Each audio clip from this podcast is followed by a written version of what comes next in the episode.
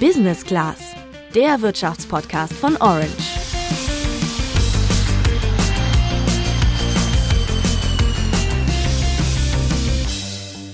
Ich höre immer wieder, du solltest früh anfangen zu investieren. Und das klingt ja auch plausibel, aber irgendwie fange ich dann trotzdem nicht an. Und ich habe da auch so meine Ausreden. Meine Lieblingsausrede ist, ich bin ja noch Studentin, ich bin 22, also ich habe doch gar nicht genug Geld zum Investieren. Ich bin wirklich der festen Überzeugung, dass sich es sich schon ab dem ersten Euro lohnt. Vielleicht nicht, weil ich damit irgendwie jetzt gleich ein großes Vermögen aufbauen kann, aber eben, dass ich schon mal mich dran gewöhne, dass ich damit schon mal Erfahrung sammle. Also von daher, egal ob es 10 Euro sind oder 20 Euro im Monat, ich würde auf jeden Fall schauen, dass ich wirklich in die Umsetzung komme, wirklich starten kann. Das sagt Finanzbloggerin Margarete Honisch. Für sie ist das also keine Ausrede und sie kennt sich richtig gut aus mit Finanzen. Und für dich, Juliane, ist das Thema Investieren ja auch kein Neuland mehr.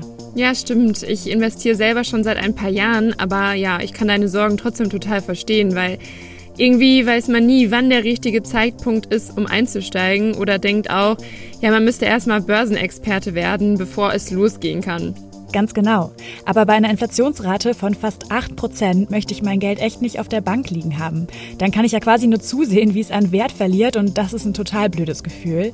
Und deswegen habe ich mir mal drei Finanzprofis gesucht und sie mit all diesen Sorgen konfrontiert. Und wir sprechen darüber, wie ihr dann ganz konkret loslegen könnt mit dem Investieren. Also, was müsst ihr vorher wissen? Wie findet ihr den richtigen Broker und die richtige Strategie, um euer Geld anzulegen? Und ob ihr dann erstmal mit einem Euro 25 oder 50 im Monat anfangen wollt, das ist egal. Ich bin Juliane. Und ich bin Tabea. Ich dachte mir lange, Geld anlegen, das ist ja eigentlich nur für Leute, die schon richtig Geld verdienen und auch große Summen investieren können, sonst lohnt sich das Ganze ja nicht. Und ich verdiene zwar neben dem Studium auch ein bisschen was, aber ich habe jetzt definitiv keine 10.000 Euro oder so auf dem Konto. Ja, ich würde sagen, das haben tatsächlich die wenigsten in unserem Alter.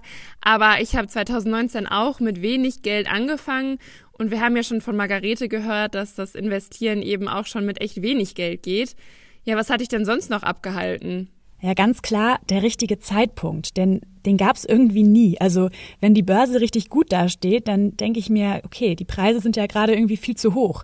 Und wenn sie schlecht dasteht, ja, dann könnte es ja immer noch weiter bergab gehen. Ja, diese Sorge kennt unser Handelsblatt-Kollege Ulf Sommer aus dem Finanzressort auch total gut. Nicht der richtige Zeitpunkt, das denken viele.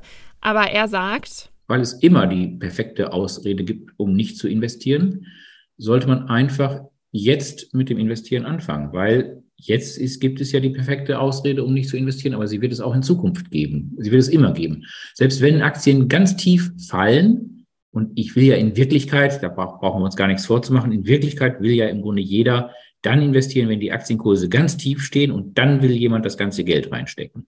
So, aber das gelingt auch nicht, weil auch an solchen Tagen gibt es die perfekte Ausrede. Ja, also auch im Moment ist der Zeitpunkt eigentlich total schlecht. Hohe Inflation, es droht ein Wirtschaftsabschwung und es gibt einen Krieg in Osteuropa. Fühlt sich ja erstmal total unsicher an. Aber dadurch, dass der Zeitpunkt immer schlecht ist, kannst du halt auch immer einsteigen. Okay, also den richtigen Zeitpunkt, den haben wir geklärt, der ist immer. Bevor es in die Umsetzung geht, ist natürlich erstmal die Frage, wie viel Geld kann ich denn anlegen und wie viel Reserve brauche ich? Es gibt ja diese Faustregel, drei Netto-Monatsgehälter sollte man für den Notfall beiseite legen. Aber als Studentin habe ich ja vielleicht noch nicht das eine Gehalt. Also das kann sich aus vielen Komponenten zusammensetzen, wie zum Beispiel BAföG oder Minijob oder anderen Dingen. Ja, wonach du dich dann richten kannst, das weiß Thomas Kehl. Er ist Co-Founder von Finanzfluss, einem YouTube-Kanal rund um Finanzthemen. Und er sagt, es ist ganz wichtig, eine Notfallreserve zu haben sinnvoller, als sich am, am Gehalt zu orientieren, ist es, sich an seinen tatsächlichen Fixkosten zu orientieren. Also wirklich mal überlegen, okay, wenn mir jetzt meine Einkommensquellen wegfallen, was muss ich denn weiterhin bezahlen? Dazu zählt zum Beispiel sowas wie Wohnung oder Verträge, die abgeschlossen sind. Und da sollte man schon mal schauen, dass man, ja, sagen wir mal, drei bis vier Mal die monatlichen Kosten auf der Seite liegen hat. Das, denke ich mal, ist als Student schon mal ein ganz guter Puffer. Ganz wichtig ist auch, dass du nur Geld anlegst, auf das du langfristig verzichten kannst. Also wenn du jetzt zum Beispiel nach dem Studium oder der Ausbildung eine große Reise planst und dafür Geld sparst, dann solltest du das halt nicht investieren. Und man spricht da von einem Anlagehorizont, also wie lange du das Geld liegen lassen kannst. Tja, und der sollte eben auf jeden Fall über drei Jahre sein. Ja, ich verstehe. Also wenn man sich allein die letzten zwei Jahre anschaut, dann sieht man ja, da ging es drunter und drüber an der Börse, allein durch die Corona-Pandemie. Das ist natürlich dann sehr riskant, wenn man sein Geld kurzfristig anlegt. Genau, wenn du schon weißt, dass du das Geld in zwei bis drei Jahren brauchst, dann lieber Finger weg von der Börse. Okay, also ich habe mir jetzt mal meine Finanzen angeschaut und so 50 Euro im Monat, die kann ich langfristig beiseite legen und die möchte ich sparen. Also ich möchte, dass das Geld nicht an Wert verliert, im besten Fall natürlich mehr wird und einfach auch schon so mit Blick auf meine Altersvorsorge anfangen, Geld zurückzulegen. Und ich will natürlich erste Erfahrungen an der Börse sammeln. Was mache ich jetzt am besten mit diesen 50 Euro? Eine gute Strategie, wie du das Geld anlegen kannst, kennt Ulf Sommer für mich der Favorit ist, und das gilt übrigens nicht nur für, für Laien, sondern auch für absolute Profis. Auch ein Profi sollte diese Form der Geldanlage genauso haben. Das ist ein sogenannter Sparplan. Also ich spare praktisch regelmäßige Beiträge, monatlich oder quartalsweise, in einen bestimmten Sparplan. Und das können idealerweise nicht Einzelaktien sein, sondern indem ich auf einen ganzen Börsenindex beispielsweise spare. Ja, und da sind wir direkt voll im Thema. So einen Sparplan habe ich auch. Das heißt einfach, dass du nicht einmal etwas kaufst, sondern monatlich beispielsweise deine 50 Euro in ETFs oder Aktien investieren kannst. Ein ETF, das ist quasi ein Korb, in dem ganz viele Aktien von verschiedenen Unternehmen drin sind. Ja, und in den kannst du eben investieren. Und ETFs bilden einen Index nach, wie zum Beispiel den DAX, das ist der deutsche Aktienindex. Und dieser Index zeigt an, ja, wie viel die 40 größten börsennotierten Unternehmen in Deutschland wert sind. Ja, und ein ETF, der den DAX abbildet, der kauft zum Beispiel genau diese 40 Aktien nach und entwickelt sich dann genauso im Wert wie der DAX. Es gibt aber auch natürlich noch andere Indizes neben dem DAX. Das heißt, ich muss keine einzelne Aktie von einem bestimmten Unternehmen kaufen, sondern ich kann durch einen ETF in ganz viele Unternehmen gleichzeitig investieren und kann mich damit ja auch breit aufstellen. Das klingt erstmal gut. Das Problem ist jetzt aber, ich kann nicht einfach mein Girokonto nehmen, um Aktien oder ETFs zu kaufen. Ich brauche ja ein Aktiendepot, also ein ganz neues Konto. Ja, ganz genau. Der Grund ist, du investierst halt in Wertpapiere und die müssen eben gesondert gelagert werden. Thomas von Finanzfluss hat erklärt, dass es quasi genau wie wenn du Kunst oder Gold kaufst, da musst du ja auch ein spezielles Schließfach anmelden, um das zu lagern. Und genauso ist es mit Wertpapieren. Die werden nicht da gelagert, wo Euros gelagert werden, sondern in einem separaten System. Aber vereinfacht gesagt ist ein Depot auch nichts anderes als ein Girokonto für Wertpapiere. Und ich habe mich mal auf die Suche nach so einem Depot gemacht. Die Auswahl ist riesig. Also theoretisch kannst du ganz klassisch zur Sparkasse oder Volksbank um die Ecke gehen und da eins eröffnen. Nur das ist meistens ziemlich teuer. Viel günstiger sind Depots bei Direktbanken wie bei der DKB oder der Comdirect zum Beispiel. Und es gibt dann noch die Online-Broker wie Trade Republic oder Scalable Capital. Die sind auch größtenteils kostenlos. Ja, und konntest du dich denn da bei der ganzen Auswahl überhaupt entscheiden? Ja, habe ich. Und ich dachte mir, ich suche mir einfach mal ein Depot aus, um überhaupt starten zu können. Dann ist das Ganze schon mal realer. Und dann habe ich mit Margarete Honisch, aka Fortuna Lister, gesprochen. Sie ist ja Finanzbloggerin und sie hat dann das gesagt. Genau, hierbei machen viele genau den Fehler, dass sie erstmal sich irgendwo ein Aktiendepot eröffnen und dann sich überlegen, was will ich eigentlich haben. Und ich würde immer empfehlen, das andersherum zu machen. Ja, da habe ich mich sehr ertappt gefühlt. Aber ich hoffe, ihr lernt aus meinen Fehlern und macht es dann richtig herum. Erst muss meine Strategie stehen. Erst müssen die ganzen Überlegungen dazu kommen, dass ich mich wirklich erstmal in Ruhe hinsetze und mir mal anschaue, was gibt's da überhaupt? Welchen ETF will ich haben? Wie will ich investieren? Will ich Einmalzahlung machen oder eben so regelmäßig äh, immer ein bisschen was kaufen? Dass man sich erstmal das in Ruhe anschaut und überlegt und dann erst im nächsten Schritt suche ich mir die passende Bank mit dem passenden Angebot für mich. Ja, wenn man die Strategie ändern muss, nur weil der Broker es nicht anbietet, dann ist das natürlich ziemlich ärgerlich, weil dafür gibt's ja eigentlich genug Auswahl an Brokern. Ja, ich hoffe, in deinem Fall war es jetzt nicht so schlimm, Tabea. nee, das war zum Glück nicht so schlimm, aber beim nächsten Mal würde ich es trotzdem andersrum machen. Ja, und um den richtigen Broker zu finden, hat Thomas Kehl von Finanzfluss noch zwei gute Tipps für euch. Erstens mal ist das Angebot wichtig. Also gibt es diesen ETF, den ich speziell besparen möchte oder die Wertpapiere, die ich gerne hätte, gibt es die auch wirklich bei diesem Broker? Und der zweite Punkt, auf den ich achten sollte, sind die Kosten. Also es sind so die zwei Hauptdinge, die ich miteinander vergleichen sollte. Ein Broker sollte zum Beispiel grundsätzlich kostenlos sein. Ja, gerade wenn du nicht so viel Geld anlegen möchtest, sind die Kosten total wichtig. Wenn du zum Beispiel 10 Euro investieren möchtest und du zahlst aber 1 Euro Gebühr, dann musst du die ja quasi erstmal wieder reinbekommen. Okay, Broker, da wissen wir jetzt Bescheid. Kommen wir zur Strategie. Wir haben ja schon über den Sparplan gesprochen. Wie kann denn so ein Sparplan aussehen? Dazu nochmal Margarete Honisch. Grundsätzlich gilt, Diversifikation ist das Beste, was mich, ja, was man Risiko sozusagen senken kann. Und für den Staat lohnt es sich auf jeden Fall, da eher in weltweite Indizes zu investieren. Ganz bekannt ist sowas wie der MSCI World.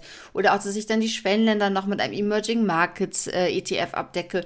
Oder ich kann auch sagen, ich will nicht zwei ETFs haben, ich will das Ganze in, mit einem ETF abdecken. Da gibt's auch entsprechende Indizes. Also da würde ich im ersten Schritt eher sagen, dass man wirklich schaut, dass man international gut aufgestellt ist. Also gerade am Anfang sind ETFs einfach ein guter Einstieg. Da sind sich alle drei ExpertInnen einig. Aber nur weil ihr in einen ETF investiert, heißt das noch nicht, dass ihr bereit aufgestellt seid. Da müsst ihr mal genau hinschauen, welche Unternehmen eigentlich in dem ETF drinstecken. Ja, und ein paar Namen sind ja schon gefallen. Ja, aber wir können hier natürlich auch keine Anlageberatung machen. Das klingt für mich für den Start ziemlich gut. Es hat mich auch echt überrascht, dass sowohl Margarete als auch Thomas meinten, es ist völlig okay, erstmal nur in einen ETF zu investieren, wenn der dann breit gestreut ist. Welcher ETF zu euch passt? Ja, da muss man ein bisschen recherchieren. Ja, um Recherche kommt man dann doch nicht herum. Das ist vielleicht so ein bisschen wie wenn man ein neues Fahrrad kauft. Da musst du ja auch kein Experte sein, aber du solltest dich natürlich schon informieren, um rauszufinden, was für dich das Richtige ist. Und es hilft euch auch total, um bei Börsencrash zum Beispiel ruhig zu bleiben. Das passiert nun mal von Zeit zu Zeit und wenn ihr aber wisst, ich bin breit aufgestellt, ich kann das aussitzen, dann ist es leichter, die Nerven zu behalten. Bei Aktien ist es dann schon nochmal was anderes. Man kann natürlich auch Aktien in den Sparplan mit reinnehmen. Allerdings muss man sich dann schon genauer mit dem Unternehmen und den Bilanzen auseinandersetzen. Hier lohnt es sich übrigens auch in unsere Folge Aktien und ETFs für EinsteigerInnen vom Januar 2021 reinzuhören. Falls ihr aber doch denkt, ich bin jung, ich kann auch Fehler machen und möchte ein bisschen risikoreicher investieren, dann kann man das auch mit wenig Geld machen, wie zum Beispiel 50 Euro im Monat. Dazu nochmal Margarete. Dann gibt es zum Beispiel auch Strategien, die dementsprechend ähm, passend sind, wie eine Core-Satellite-Strategie. Das bedeutet, ich habe dann zum Beispiel einen Kern trotzdem, der kann dann auch aus den 25 Euro bestehen, ist dann zum Beispiel ein MSCI World oder so oder ein All Countries, wo ich schon mal so breit investiert bin. Und daneben kann ich mir aber sozusagen kleine Satelliten aufbauen, mit denen ich auch ein bisschen mehr Risiko eingehe. Beispielsweise könnte ich sagen, dann nehme ich noch zwei Einzelaktien dazu und bauen wir damit noch einen Aktiensparplan auf von Unternehmen, die ich ganz spannend finde, die vielleicht aus dem Technologiebereich kommen oder ja, was auch immer mich interessiert oder Gaming-Bereich oder so. Ich glaube, für mich wäre das ehrlich gesagt erstmal nichts. Ich bin da nicht so risikofreudig und ja, will mir irgendwie auch nicht die Zeit nehmen, mich so detailliert mit einem Unternehmen auseinanderzusetzen. Aber grundsätzlich gilt, umso länger ihr investieren könnt, also umso länger der Anlagehorizont ist, desto risikofreudiger kann man investieren. Aber bei einem langen Anlagehorizont, da reden wir schon so von zehn Jahren und mehr. Ja, so eine Strategie kann sich ja auch im Laufe der Zeit verändern. Mit einem festen Gehalt kann man dann vielleicht auch mehr Geld anlegen und überlegen, ob man sich einen Schwerpunkt setzen möchte oder in bestimmte Bereiche investieren will. Zum Thema Nachhaltigkeit könnt ihr in unsere Folge vom Oktober 2021 reinhören. Die hieß, so investierst du dein Geld nachhaltig. Also fassen wir an der Stelle nochmal zusammen. Überlegt euch erst, wie viel ihr investieren könnt, recherchiert dann, welchen ETF oder welche Aktie ihr kaufen möchtet, sucht euch dann den passenden Broker und ja, dann kann es auch schon losgehen. Also das Kaufen kostet wahrscheinlich am meisten Überwindung, aber es ist echt das Einfachste an dem Ganzen. Ich war selbst überrascht, mit wie wenig Klicks man so einen Sparplan starten kann. Und dabei muss man auch eigentlich nichts weiter beachten, sagt Thomas. Nee, eigentlich nicht. Und das ist ja das Schöne am Sparplan. Ja, normalerweise, wenn du einfach so ETFs kaufst, also mit einem Einmalbetrag, gibt es schon Dinge, auf die man achten muss. Beispielsweise die Börsenöffnungszeiten, ähm, beispielsweise, dass man eine Limit-Order einstellt. Man muss den richtigen Börsenplatz wählen und so. Das ist schon ein bisschen anspruchsvoller. Aber bei Sparplänen ist das Gute, ähm, das nimmt dir der Broker quasi ab. Also der führt äh, deine Sparpläne einmal im Monat aus. Damit hast du kein Problem, wann das Ganze getimt werden soll. Klingt ziemlich easy, es gibt da aber doch noch zwei Tipps, die euch für die Praxis helfen. Wenn ihr recherchiert und den richtigen ETF oder die richtige Aktie gefunden habt, dann notiert euch die Wertpapier-Kennnummer. Die hat jedes Wertpapier und die könnt ihr im Suchfeld eintragen. Dann bekommt ihr direkt das richtige Ergebnis. Ja, wichtiger Hinweis. Also ich habe mal als Test DAX gesucht. Und da bekomme ich 17 Ergebnisse. Und Thomas hat mir erklärt, das liegt einfach daran, dass verschiedene Finanzanbieter einen ETF basierend auf dem DAX gebaut haben. Die Unterschiede zwischen den ETFs sind jetzt nicht riesig, aber die Wertpapierkennnummer hilft, um sich zu orientieren. Und wenn ihr mal merkt, diesen Monat brauche ich die 20 oder 50 Euro dringend und kann sie nicht in den Sparplan stecken, dann könnt ihr euren jederzeit pausieren. Dazu nochmal Margarete. Das ist ganz wichtig, da auch nochmal zu unterscheiden. Das bedeutet nicht, dass ich jetzt meine ETFs verkaufe, sondern ich sage einfach eine Zeit lang zu meiner Bank, pass auf, diesen Auftrag, dass ihr jetzt in meinem Namen regelmäßig ETFs für mich kauft, den lasse ich jetzt für den nächsten oder vielleicht noch den übernächsten Monat einfach, den lege ich jetzt still und wenn ich sehe, okay, jetzt geht's wieder finanziell, dann kann ich den einfach wieder aufnehmen und weiterlaufen lassen. Und die ETFs, die ich bereits gekauft habe, die ich bereits bespart habe, die bleiben in meinem Aktiendepot. Natürlich sollte euer Ziel sein, dass ihr langfristig anlegen könnt. Aber für den Notfall ist das total beruhigend. Und wenn ihr merkt, 50 Euro sind doch zu viel für mich im Monat, dann könnt ihr natürlich auch jederzeit mit dem Betrag runtergehen und irgendwie 25 Euro pro Monat investieren. Über eine letzte Sache müssen wir noch reden, und zwar Steuern. Ich weiß, anstrengendes Thema, aber ihr werdet dankbar sein, das schon mal gehört zu haben. Und zwar geht's jetzt um den Freistellungsauftrag. Es ist halt so, dass jeder in Deutschland bis zu 801 Euro im Jahr Gewinn machen darf mit seinen Geldanlagen, ohne eben Steuern zahlen zu müssen. Gewinne bekommt ihr zum Beispiel durch Renditen oder Verkäufe von Wertpapieren. Also wirklich das, was der Broker auf euer Girokonto überweist. Alles, was diese 801 Euro im Jahr übersteigt, muss versteuert werden. Genau, und damit nicht automatisch die Gewinne bis 801 Euro versteuert werden und ihr euch die erst per Steuererklärung zurückholen müsst, kann man einen Freistellungsantrag stellen. Und das geht auch echt einfach, da gibt es meistens schon ein fertiges Formular von eurem Broker. Ja, wie sieht's denn jetzt bei dir aus, Tabea? Fühlst du dich vorbereitet? Ganz ehrlich, ich bin super froh, dass ich meine ganzen Fragen mal den Profis stellen konnte und ich fühle mich tatsächlich vorbereitet. Also ich habe auch ein bisschen Lust bekommen aufs Geld anlegen. Aber vor allem habe ich gemerkt, dass ich mir selbst die Latte viel zu hoch gelegt habe. Ich glaube, so Erfahrungen sammeln, das ist echt super viel wert und ja, dafür habe ich jetzt noch genug Zeit, würde ich sagen. Cool, das klingt gut. Wie ist es denn bei euch? Fühlt ihr euch auch vorbereitet, um Geld anzulegen? Welche Fragen habt ihr vielleicht noch? Schreibt uns gerne über unseren Kanal orange-by-handelsblatt und wir freuen uns natürlich wie immer über eine Bewertung bei Spotify und Apple Podcasts. Wir sind dann nächste Woche wieder für euch da. Macht's gut. Ciao!